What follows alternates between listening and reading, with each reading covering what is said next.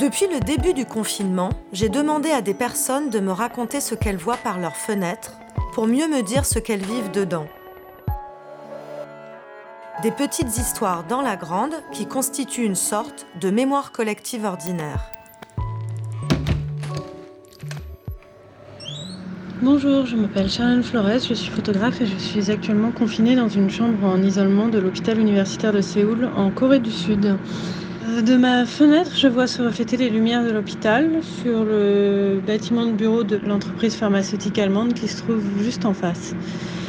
Je suis arrivée à Séoul le 20 mars pour réaliser un photoreportage avec mon mari et journaliste Jérémy André sur la gestion de l'épidémie de coronavirus en Corée. Le 26 mars, nous avons fait le test de Covid-19 juste avant de repartir pour Hong Kong où on habite. Mais on n'a jamais pu prendre notre avion car l'hôpital m'a rappelé en urgence et m'a demandé de me soumettre à nouveau au test qui s'est révélé positif au coronavirus. Ça fait maintenant huit jours que je suis confinée dans une chambre à pression négative avec une ventilation euh, euh, un peu spéciale qui permet d'éviter la contamination des autres chambres, du personnel et de l'équipement médical. Cette ventilation, je pense que vous l'entendez, euh, c'est le bruit de fond. Dans cette chambre, je suis également soumise à une surveillance vidéo 24 euh, heures sur 24. Je peux voir personne, ni Jérémy qui est en quarantaine euh, dans un hôtel à une dizaine de kilomètres de l'hôpital d'ailleurs. Les seules personnes qui sont autorisées à rentrer dans cette pièce, ce sont ce que ma belle-sœur, qui est rhumatologue à Paris, appelle les covidonautes. Euh, c'est-à-dire le personnel médical euh, extrêmement bien équipé et protégé.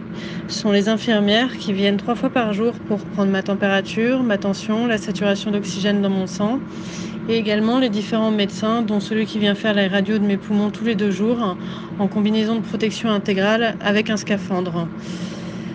Depuis huit jours que je suis là, je m'astreins à construire un travail photographique sur le confinement médicalisé ici, mais c'est pas évident en étant moi-même patiente. Parce que personnellement, il y a un affect et un stress très fort du fait que je suis enceinte de six mois. Et même si je suis plutôt sereine du fait de l'absence de symptômes sévères, j'ai quand même des moments de doute et d'angoisse pour mon bébé qui souvent me mettent KO. J'ai enfin eu un résultat de test euh, négatif euh, qui est tombé ce soir.